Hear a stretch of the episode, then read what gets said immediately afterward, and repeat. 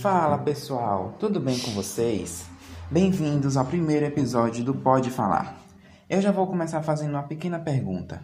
Quem nunca viu uma falha na comunicação gerar uma discussão desnecessária? Pois bem, meu nome é Anderson Santos de Oliveira e eu estou aqui hoje com Thaís Caran para falar sobre a famosa rádio peão ou fofoca de corredor, que pode acontecer dentro de qualquer empresa. Pesquisas realizadas pelo LinkedIn apontam que a fofoca é o que mais irrita os brasileiros no ambiente de trabalho. Apesar de parecer irrelevante ou inofensiva, a partir do momento que uma fofoca é contada, há grande possibilidade de que gere conflitos não só entre fofoqueiro e a vítima, mas entre os colegas e até os empregadores. Os ruídos na comunicação podem atrapalhar a produtividade já que muitas pessoas acabam dando ouvidos ao fofoqueiro e também espalhando o que ouviram em pleno horário de expediente, além de impedir que a informação verdadeira sobre determinado assunto seja propagada. Carreiras podem ser comprometidas uma vez que o fofoqueiro começa a ser visto com maus olhos, tanto pelos seus colegas quanto pelos seus superiores. O clima organizacional é desestabilizado, porque a empresa se transforma em um ambiente tóxico no qual as pessoas não confiam uma nas outras, nem nos empregadores. A saúde mental dos colaboradores é afetada, pois a vítima da fofoca se vê exposta diante de seus colegas de trabalho e muitas vezes não sabe como agir diante disso. Mas como lidar com a fofoca nas empresas? Alguns comportamentos dos empregados e da empresa podem ajudar a barrar a disseminação da rádio peão. Evite fazer ou disseminar comentários maldosos sobre seus colegas ou chefes. Foque no positivo e se ponha no lugar do outro. Você com certeza não gostaria de ouvir comentários ruins a seu respeito, não é mesmo? Evite propagar desinformação. Se algum colega lhe passou uma informação, confirme se é verdadeira antes de passar para frente. A descrição é fundamental. Respeite a organização e seus colegas. Com certeza, o trabalho fluirá muito melhor para todos. E assim, galera, encerramos o primeiro episódio do Pode Falar. Obrigada pela atenção e fiquem atentos para os lançamentos dos próximos programas. Este programa foi desenvolvido na disciplina de Gestão da Comunicação do curso de Jornalismo da Unime Itabuna, com a orientação do professor mestre Diego Ranieri. A apresentação de Anderson Oliveira e Thaís Caram, texto de Raquel França e Juscelino Leal, edição de texto e áudio de Helena Castro.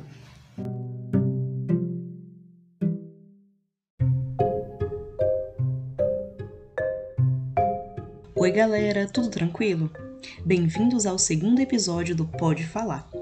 Hoje o papo será comigo, Helena Castro, e com minha colega Thaís Caram. Oi, pessoal! Hoje iremos falar sobre tipos de líderes. Caso você se considere um líder ou se interesse em ser um, venha conosco conhecer alguns tipos e características deles. Atualmente, a liderança é vista de forma mais ampla e com mais abertura ao diálogo que em relação ao tempo em que era tratada apenas como sinônimo de autoridade. Dentro de uma hierarquia horizontal, o líder delega estrategicamente as tarefas, entende o que ocorre no mercado, determina e se engaja em metas, compreende quais são os recursos disponíveis e incentiva a colaboração de todos no alcance dos objetivos. No mercado há diversos tipos de líderes. Falaremos dos principais.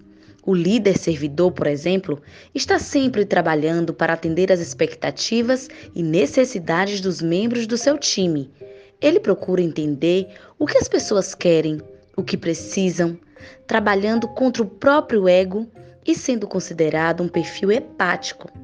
Esse líder tem que usar de bastante paciência quando estiver em um time numeroso.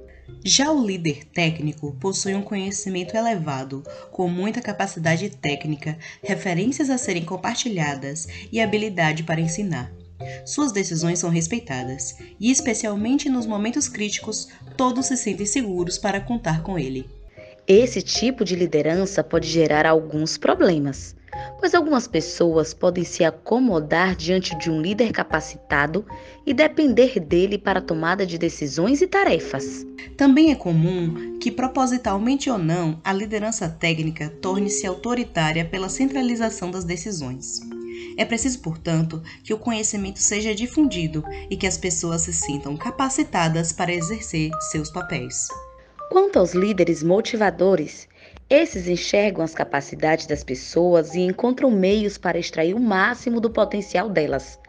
Eles têm uma atuação de grande apelo emocional e são naturalmente capazes de unir indivíduos, o que é fundamental em tempos de crise. O líder paternal preza pelo relacionamento com a equipe por meio de relações mais fraternas. Proporciona um ambiente de trabalho confortável e seguro, mas não se dá bem com retornos negativos, o que pode ser muito difícil para o aprimoramento dos colaboradores. Ele não está tão ligado ao resultado, seu principal foco é o emocional. Esse perfil é indicado para a resolução de conflitos, contudo, apresenta obstáculos no momento de julgar decisões e no desenvolvimento da equipe, o que requer que ele trabalhe junto a outros perfis de liderança. Então, pessoal, chega ao fim mais um de nossos podcasts sobre gestão da comunicação. Falamos hoje sobre tipos de líderes. Esperamos que tenha sido proveitoso e que vocês tenham gostado. Esse programa foi desenvolvido na disciplina de Gestão da Comunicação do curso de Jornalismo da Unime Tabuna, com orientação do professor mestre Diego Ranieri, apresentado por Helena Castro e Thaís Caran. Texto de Raquel França edição de texto de Helena Castro e edição de áudio de Juscelino Leal e Anderson Oliveira.